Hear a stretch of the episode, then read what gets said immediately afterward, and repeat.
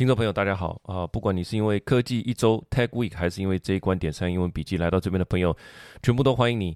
那么我们每一个礼拜呢，都会选择上个礼拜呃发生最重要的这个科技，通常科技跟商业就是会相关的哈，科技或商业时事。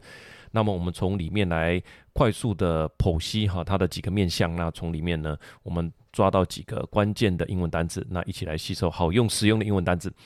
好，那我们今天就开始吧。今天的这一篇呢，在讲电影《芭比》哈。那不知道你去看了吗？哈，那从贾永杰到这个足球明星梅西，他们都在前几个礼拜就开始穿这个芭比。那你不得不佩服这些名人，好像都有一个公关的团队在帮他打理，总是抓住这个最新的议题。所以不管他在脸书上还是在哪里推特随便 po 一张，其实应该都刚好有摄影师在旁边，然后呢，刚好都穿上粉红色。那这个无巧不巧，这些其实就是公关公司的。我想，除非他自己就是这么厉害哈，这么会抓议题，否则通常都是有个公关团队在旁边打理的哈。我猜。那从数字上来看，好莱坞电影这个《芭比》呢，上映的首周票房就破了新台币一百零九亿，哇，这一百亿，创下二零二三年。年来这个影坛的多项纪录哈，那现在芭比没错就是最新的话题。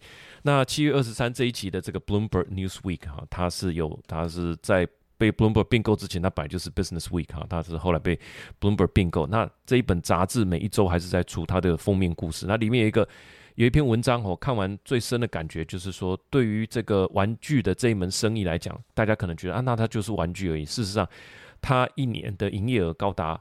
五点四个 billion 就是五十四亿美金，换算成台币是一千六百亿台币。我卖这些卖这些娃娃啦，呃，小汽车啦，好这些，那差不多是台湾的三间电子公司南亚科、华邦电跟世界先进，二零二二年的营收相加的规模就是一千六百亿，没有算错五十四亿美金乘以三十，所以是一千六百亿台币哈。所以等于这三间公司相加的规模，重点是这么大的公司，那。虽然是这么大的公司，它在每一个时代里面哈会有高点跟低点，它它怎么样寻找下一个机会点？我觉得就是这一个芭比给我们最大的一个商业的启发了。那一开始会有芭比娃娃，就是这个创办人 Ruth R U T H Ruth 女士的一个直觉。那它变成一间公司以后，如何在时代的浪潮里面还是保持一个相关性，当然就变成一个挑战。峰回路转啊，每一个时代都有它的特性，每一个时代都有它的机会，也有它的挑战。如果你抓到那个浪潮，你就可以站上风口浪尖，变成当红炸子鸡。比方说，之前我们节目都有谈到的 Peloton 哈，这个在家居居家健身的风潮，对不对？那个时候哇，真的是呃一机难求啊，还有人专门成立一个网站在追踪，说我订的这个 Peloton 到底什么时候会来。哇，到现在这间公司，诶，也这个 CEO 都都走了，好，那这个公司也经历非常大的一个转变。另外一间公司 Beyond Me 在疫情期间，嗯，大家对于环保的这个意识抬头，哇，这个时候植物肉出来啦，还包含呃那个时候去星巴克，他会问你说你要不要加啊这个燕麦奶。好，那个时候哇，整个都风行一时啊。那个时候看到 old milk，你就觉得哇，好高级啊。现在在一般便利超商也都看得到哈，就是小小罐的这样，其实就是爱滋味燕麦奶的另外一种诶。那个时候的风潮，那你有抓到了，呃，那你就变成是当红榨汁机。还有我们注意到的，像再一次攀登。呃，AI 产业高峰的，比方说 Microsoft，它投资了 OpenAI，哇，那现在它可以把 AI 整合到它的电脑里面了，呃，整合到它的软体里面。AMD 啦，NVIDIA 哈，在 AI 在高速运算这一块投注这么多资源，好，那现在二零二三年全民都在用 AI 的时候，刚好符合到 NVIDIA 它新的产品一上市，卖的卖的精光哈，做的都来不及卖。那 AMD 在今年年底啊会有它的新的 AI 晶片出来，我们到时候再拭目以待。总之呢，我们今天要来看的就是这个玩具商 Mattel M A T T E L Mattel 它所面对的挑战。这个电影所反映出时代的一个转变，哈，还有这种怀旧的票房是不是能够真的给它带来一个商业的转机？我们就用五个重点爬梳一下这一周的大事。哈，那我也给它下了一个标题，叫做 Barbie Movie Beyond Blonde。The real story of Barbie，好，这是金发之外，好，超越金发，那真正芭比的整个故事，从这个商业的角度来看，好，首先第一个重点，The origin of Barbie，那你知道最早的芭比的原型是怎么来的吗？哈，它的原型就是一个金发尤物，你可以说就是一个，她是一个拜金女，叫做 Gold Digger，她有一个名字叫 Lily，这个产品是在大学生啊，这个兄弟会哈，这种公子哥之间的一种搞笑的礼物，可以说它就是一个成人的搞笑玩具。在我看起来，这个层次就像是我们去呃一般的卖场会看到尖叫鸡哈，每个人看到尖叫鸡就去抓它两下。那坦白说，销量应该是不错，能买来搞笑而已。所以这个是在还没有被芭比公司拿来用之前，出现在市场上的一个成人拿来搞笑的玩具哈，它不是成人玩具，是成人搞笑的玩具。那这样一个大人的搞笑玩具，怎么最后会变成芭比娃娃呢？哈，关键就是刚刚所讲的那个 Ruth 哈，这个这个创办人。那他跟有一次，他跟他的两个小孩啊，叫做 Barbara、Barbara 跟 Ken，还有他先生哈，一起去欧洲玩。那路上为了让女儿呃打发时间，他就带了传统的那种洋娃娃哈，眼睛呃上面睫毛很长的那种，然后你放倒的时候眼睛会闭起来。我不知道那个时候是不是这样啊？现在的是这样，立起来眼睛就张开。那同时也带了另外一种呃纸娃娃，纸娃娃叫做 Paper Doll 哈，就是纸做的，但是它会有很多配件，有衣服啊，有鞋子啊啊。上衣、裙子等等，可以呃改变造型。那他发现说，诶，呃，他的女儿更喜欢玩这个纸娃娃，而不是那个很可爱的那个洋娃娃。然后刚好他们又在橱窗看到这个 Lily 娃娃，所以这个 Ruth 就想，我可不可以把两者结合？就是说用 Lily 来做形象，好，那让她有很多的配件、很多的衣服，有这个长长的头发可以梳等等，创造出一个女孩子喜欢哈，可以梳头。啊，可以化妆、可以装扮的美丽洋娃娃呢？诶，他就真的很有行动力，他就去做了，他就去把这个 Lily 的原型拿来修改哈，当然就取名叫做 Barbie。那第一次参加玩具展的时候啊，很多的玩具经销商基本上都是呃老男男就对了哈。那在那个时代嘛。跟创办人说啊，你这个角色设定不对，你应该设定成一个妈妈，好，因为小孩子、小女生会认同她妈妈，所以你应该是设计很多啊妈妈在做家事的这样的场景。可是这个创办人完全不这么想，他完全不买单，他觉得说这种可以装扮的美女啊，就是小女生未来想要成为的样子，他们才会想买嘛。就这样，他坚持的哈，所以第一代芭比也也就这样坚持着下来。后来的远见当然也就呃为这间公司带来。很大的财富哈，他的梦想就实现了哈。接下来第二点，我们要谈到一个关键词，叫做 gender representation。gender 就是性别的意思哈，G E N D E R，representation R E P R E S E N T A T I O N，性别的表征。就是说一开始的出发嘛，Tell 这样子选择芭比来做一个开始，当然获得巨大的成功，他的远见也实现了。那小孩子真的很喜欢，但是随着时代的进步，这样的角色定义慢慢就显得狭隘了。那我们要。讲一下当时的这个时代背景哈，从一九五九年第一个芭比开始之后的数十年经济快速的发展，因为那是二战之后嘛，世界上诶没什么战乱哈，那经济美国的经济快速的发展，欧洲经济也快速发展，那避孕药的普及也是在一九五零一九六零年代，那跟女性角色的转变，因为经济的发展就需要劳动力的投入，那妇女外出工作的呃越来越普遍，避孕药的这个发明也让。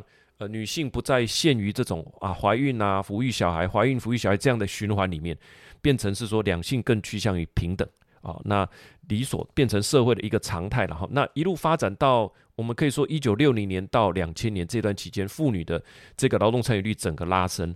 那到两千年的时候，我们中华民国法律就有公布一个叫做性别平等法，好，这个在我们今天看起来是理所当然的事情，甚至。即使今天可能还是会发生有一些呃同工不同酬的状况，或者是说，诶看不见的天花板，多多少少还是会有。但是你可以看到说，从一九六零年代。到两千年这样子四十年的转变，让我们把这样的平等写进法律啊。所以在二零零二年的三月八号国际妇女节，我们就已经实行两性平等工作法了。那到今天已经实施二十年了。所以 gender representation 的意思就是说，在很多的媒体里面，你都会看到对于角色的设定。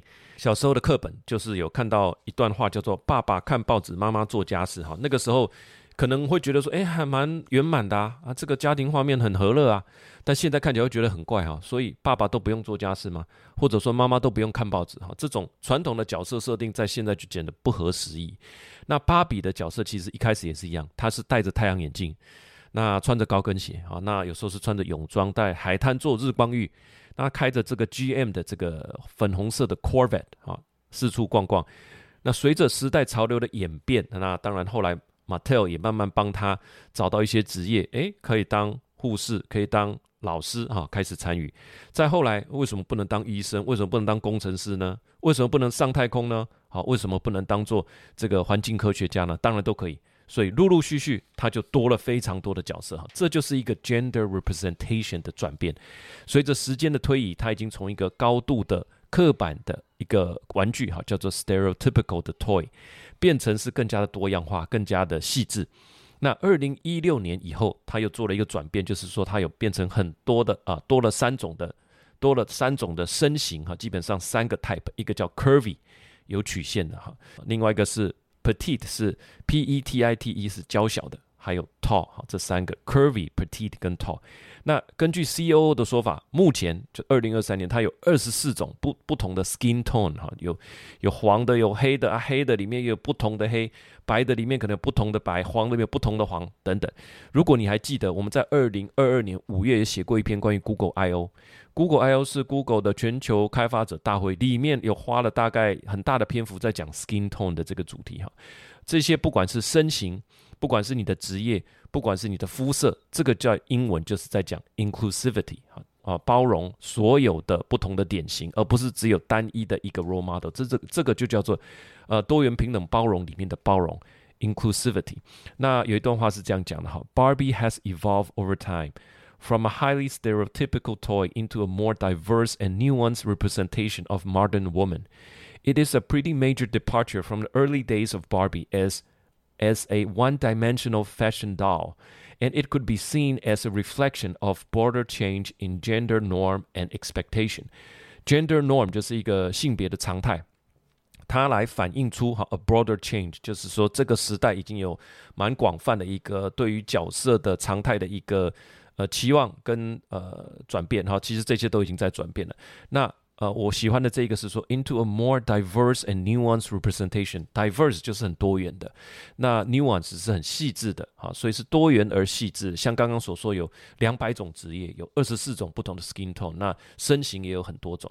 这个特别在讲身材的时候，有一个关键词叫做 body positivity，身体的自爱。好，那比较广泛的包含职业跟 skin tone，这个都叫做 inclusivity，哈，就是包容、包含的意思。所以。呃，做一个总结，就是说，虽然他二零一六年提出了这些一系列的转变，但是这个产品到今天还是占母公司 Mattel 百分之二十七的营收比例。但是可能是因为这个金发碧眼哈，然后这个小蛮腰哈，或者说手四肢很纤细的这个形象实在是太强烈了。虽然它的重要性还在，但是这个时代的影，它对这个时代的影响力跟这个。呃，话语权可以说话题性就越来越低了哈。小孩子觉得呃比较无感，那妈妈可能也觉得说买这个送给小孩，可能限制了他对于第一个自身呃身形的这种自爱，那也限制了他对未来的想象，哈，限制了他对未来美的标准的定义等等。所以简单讲，大家荷包不打开，你的销量还是慢慢下滑。所以有一段话是这样。是这个 CEO Rick Dixon 他自己说的。他说：“We weren't connecting to the culture. We weren't even a reflection of what pop culture looks like. Girls look at us and said, ‘You're not relevant.’ 啊，女孩子就是觉得，哎，你这个跟我们不相关呐。哦，这个芭比很好啊，跟我们没有相关。所以进入到第三个重点，现在在谈的这个 Barbie movie 为什么重要？好，那因为这部电影走出这个不落俗套的新意，赋予芭比新的灵魂。那里面的。呃，关键人物当然，这样的电影是很多人群策群力的结果哈。那总要有一个人呃定出这样的方向吧，否则这个电影不会这样凭空产生啊。这个关键人物就是这间公司的 CEO 啊，他是一个以色列人哈，他是一个呃企业的高管，他之前也是在做儿童台的哈，做的非常成功。他叫做 Enon Craze，Enon Craze，Y O Y N O N K R E I Z，Enon Craze。把人家名字念对，这是很很重要的哈。Enon Craze，那他是一个大赌注，因为他要扭转这间公司的命运，不再只是说，哎，我就继续卖哈，反正 Mattel 呃里面有二十七趴是芭比，那我们就继续卖哈。他不是这样，所以他先找了另外一位叫做 Robbie Brenner 来当制作人哈，R O B B I E。Brenner B R E N N E R Brenner，她是一个女性的制作人。那她对于这种呃，可能对女性女权议题相关的话题的电影，她可能非常的得心应手，所以她先找了她当制作人。然后他们一起选了这个马戈罗比，英文叫做 Margot Robbie 哈。好，刚刚制作人是 Robbie Brenner，那现在选的 Margot Robbie 啊，M A R G O T R O B B I Margot，虽然她的名字是 M A R G O T，不是 Margot。不是是 Margot Robbie R O B B I 当女主角，那这位明星呢，再找来他喜欢的这个编剧兼导演 Greta Gerwig 啊，G R E T A G E R W I G Gerwig。然后接下来呢，当然就陆陆续续到位，那一票歌星也都受到感召，愿意来做这个歌唱的部分。比如说 Billie Eilish，还有 Dua Lipa，还有 Miley Miley Cyrus，还有 Nicki Minaj，好，这些全部都来了。那这个电影之外呢，它的音乐也很值得一听。好，那我这边附了一张图，就是这个导演 Greta Gerwig 跟呃 Margot Robbie，好，那还有这个他们的 CEO，CEO 叫做 Enan Craze，好，这些人全部列在这边。那这一切当然就是 CEO 当初的远见，跟 Mattel 一样，啊，他觉得会中，啊，那就去做了。那他当初有说的很清楚，他希望找到一票人来放手，让他们赋予芭比新的生命。那新的生命当然包含新的挣扎、新的希望、新的梦想哈，所以他就是描述出了一个也有挣扎的芭比，更加的真实，当然也就更加的有共鸣。当初他这样的设定才能够吸引这一群演员啦、编剧啦、导演哈，觉得是怎么样 relatable，愿意一同加入，所以。做一个总结，就是说，呃，套句我们中文所讲的，做什么事你要先感动你自己啊，才会有人来加入你。好，有一段话是这样说的：The Barbie movie is significant because it's first time that Barbie has been portrayed as a real, three-dimensional character with hopes, dreams, and struggles. Past representations of Barbie have been criticized for promoting an unrealistic and untenable beauty standard and for perpetuating traditional gender roles，哈，里面特别喜欢的这个词叫做 a three-dimensional character，一个三维的哈，就是立体的角色，with hopes, dreams and struggles，他有他的希望、他的梦想，还有他的挣扎，那当然就是比较 relatable 嘛，而不是去推进 perpetuating traditional gender role，不是去推进传统的这种性别角色。那尤其还有一个词很棒，它就是 unrealistic and an unattainable beauty standard，一种不切实际的、无法达到的。Beauty standard，那是真的是，我想世界上如果真的有人长得像芭比，应该会被认为是怪物。那个手脚太细了，腰也太细，一折就会断哈。还有他永远都穿着高跟鞋。那我们知道穿高跟鞋对于这个脊椎应该是有一定的影响的哈。那好，下面还有一段是说，By portraying Barbie as a relatable character with real problem，the movie shows Barbie。As a more realistic and empowering role model for young girls，哈，它就是 relatable character，大家可以有共鸣，啊，可以觉得有联想，哎，这个跟我有相关，所以变得更有共鸣，更接地气。然后呢，这个东西对销量跟公司的命运会有帮助吗？好，那就进入到我们的第四点。毕竟 Mattel 是一间玩具公司，你现在跑来拍电影，它会对销量有帮助吗？好，那。呃，一般的说法是说，诶有可能哈，妈妈因为这个怀旧感，会带着小孩进去电影回味啊。我小时候就是玩这个哈，这个怀旧感的怀旧感的名词叫做 nostalgia，n o s t a l g i a，nostalgia。那本身当然就是个卖点，好，那你也可以说 a feeling of nostalgic。那或许家长看完之后，假设他们认同哈这样的角色设定，他可能会帮小孩买一个玩具。那前提是必须看完以后他认同了。但是根据 CEO 的说法。就是电影有带来玩具的销量哈，这个 sales bump 就是提升了哈，就有一个跳升叫 sales bump。但是基本上呢，他希望做的是打开全新的商业模式，这个就是一个 IP 授权的一个商业模式。那可以有哪一些玩法呢？我们就想想，有一间很有名的公司叫做三丽鸥，它就是靠授权金在赚钱的。身边的朋友，我想拥有 Hello Kitty 的这个绒毛娃娃娃娃，除了很多这个铁粉之外，我想大部分。家里不见得会有呃这个 Hello Kitty 的绒毛娃娃了，有一次，那这间公司怎么支撑呢？它就是靠授权好，包含呃所有的文具啦，哈，主题乐园没有主题乐园是玩具啦，餐厅啦，还有呃之前长隆也有个是 Hello Kitty 的这个班机啊，这些都是授权金，所以除了音乐、影片、主题乐园、玩具，各行各业都可以取得芭比的授权，电动玩具啦、APP 啊，哈。电子设备啊，我这边就附了一张 Xbox 这个遥控器，好，比方说 Switch，诶，它也可以可能有这个芭比的这个壳，好换壳。那这边有一段文字来形容可能的这种商业模式，好，比方说 Barbie theme clothing lines, Barbie video games, Barbie furniture, and Barbie theme school supplies. You could also imagine a Barbie theme amusement park and even a Barbie theme restaurant，啊，主题餐厅、主题乐园，还有。我觉得最实际的就是这个 Barbie theme school supply 这个呃文具啊， 这个芭比主题的文具。那对迪士尼来讲哈，它的 IP 授权占了它营收的百分之十一。那 CEO 他有说哈，他拍这个电影不是为了来拍一个长达一小时五十四分钟的广告，而是希望开启新的生意模式。那除了刚刚讲授权在这些硬体之外，它本身已经签约，准备要来拍摄的有十四部电影。那他们内部的这个制作人刚刚所讲的这一个 Robbie Brenner 啊，他是说有四十部电影哈，因为它其实不只是芭比，它还有这个呃万能的天神哈，就是之前的卡通了哈，那就是他一把剑，它可以变身这样哈。那还有这个 Hot Wheeler，反正它还有很多 IP 就对了。好，有一段话是这样说的。if it becomes a hit，就在讲芭比这个电影，and it will buoy the prospect of the 14 other films Mattel have announced.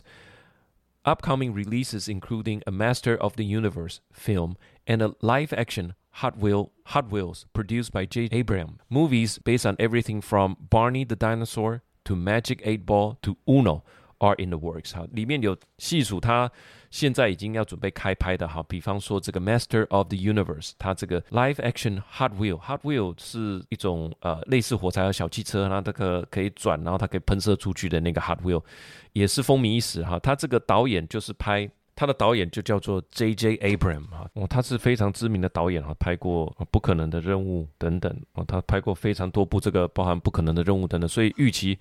所以预期这个也是会很出名的一部电影了哈。那这边特别的一个单字叫做 boy。If it become becomes a hit, it will buoy the prospect. Prospect 是前景嘛？Of for the fourteen other film, boy b u o y 哈，它是当做名词是浮标浮筒的意思，当做动词它是设为把什么设为浮标，或者说把什么东西浮出来，哈，使它浮起来。我觉得用的很好，就是说好像他有另外十四部电影嘛，还有四十部哈正在准备的。但是呢，如果第一部的芭比它没有成功，当然那些就沉在水底。如果它成功了，等于说定出一个浮标。好像把那个当做一个浮标，那个浮标往下延伸就有什么，就有很多的宝藏，很多的大鱼哈，你可能可以从那边捞出来。所以可以说设立了一个呃明显的标杆，让后续的计划有一个明显的标杆，或者让后续的计划能够浮出台面。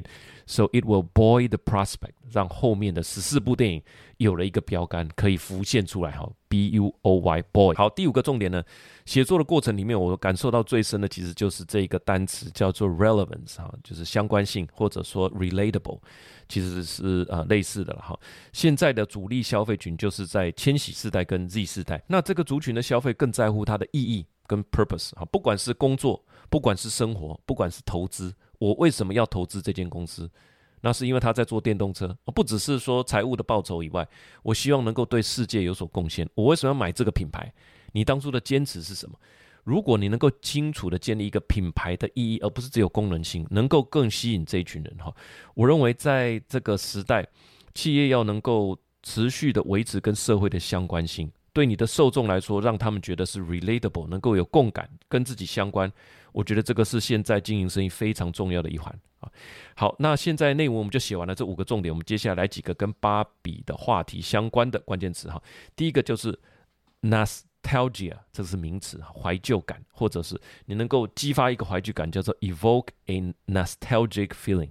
evoke 是激发嘛？nostalgic，n o s t a l g i c，好，这个就是一个怀旧感，后面加一个 feeling。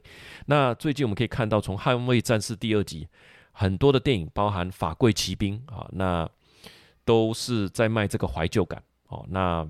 呃，其实很多影音冲刺的时代，包含很多小众的角色啦、电玩啦、漫画，其实它都可以来改编。所以说，这个时代其实是更加的竞争。电影公司如果没有十足十的把握，它其实不会去推出新的角色。它的电影要卖钱，其实很多走的就是这种怀旧感，沿用旧的故事线。你走进呃这个电影院之前，你已经知道这故事大概发展会是怎么样哈。那里面有新的角色，但是呢，里面的主角可能都是呃原来的。比方说啊，汤姆克鲁斯哈，那就是原来的主角，我们是换了女主角这样，所以这个就是这个时代，呃，所有影视方面很重要的一个名词，叫做那叫做 nostalgia，就是怀旧感。好，第二个叫做 bar，呃，我相信很多的这个英语达人都在讲介绍这个字了哈，叫做 b a r b e n，然后 h e i m e r，哈，它是把芭比跟奥本海默同时结合，它怎么念呢？叫做 Barbenheimer。Barbenheimer 不是 Barbieheimer，是 Barbenheimer。那这个七月呢，这部两部这个重磅大片《芭比》跟《奥本海默》同时呃这个上映，当然在社交媒体上就流行起这个 Barbenheimer 的现象。它结合这两个词哈，一个是我们来复习一下，一个导演是 Greta Gerwig 的《芭比》是奇幻喜剧，另外一个是 Christopher Nolan 的奥本海默史诗级的传记。所以这个单词 Barbenheimer 哈，已经成为这两部电影的宣传跟曝光的一个额外的助力哈。最后一个第三个单词叫做 IP strategy 哈，很多家长暑假的时候都要带小孩子去环球影城哈，虽然蛮热，然后也要排队排很久，但是大家还是乐此不疲哈。那嗯，二零二三年最热门的主题啊，主题的乐园是什么呢？就是这个超级马里奥。超级马里奥的 IP 是谁的？不是环球影城的，是任天堂的。那根据调查，光这授权金就拿了好几亿美金呢。啊，这个就叫做 traffic driver，人家会因为这个而去嘛？讲到环球影城，哇，大白鲨那好几十年以前的事情了。那现在哎，因为有超级马里奥，要不要去？哇，机票也买了，旅馆也订了，啊，去这边就是为了排上几十分钟的队，就是为了去做这个 ride。这边还没有提到门票收入，事实上每一个门票它都可以分的哈，所以这个 IP strategy 是一个很真实的呃可以赚钱的工具。所以，IP 策略现在是很受到讨论的单词啊。简单说，就是用授权的方式，把自己的产品形象啊、声音啊、内涵啊、故事线啊，让别的媒体或别的单位去发挥，开发的成本转嫁到哦应用开发商身上，风险降低，利润拉高哈。那风格啦、发明啊这些啊、讲话的声音啊等等这些，可以都可以全部都做一个 IP。好，最后我的一点想法就是说，你们公司拍照不知道是不是还是雇佣。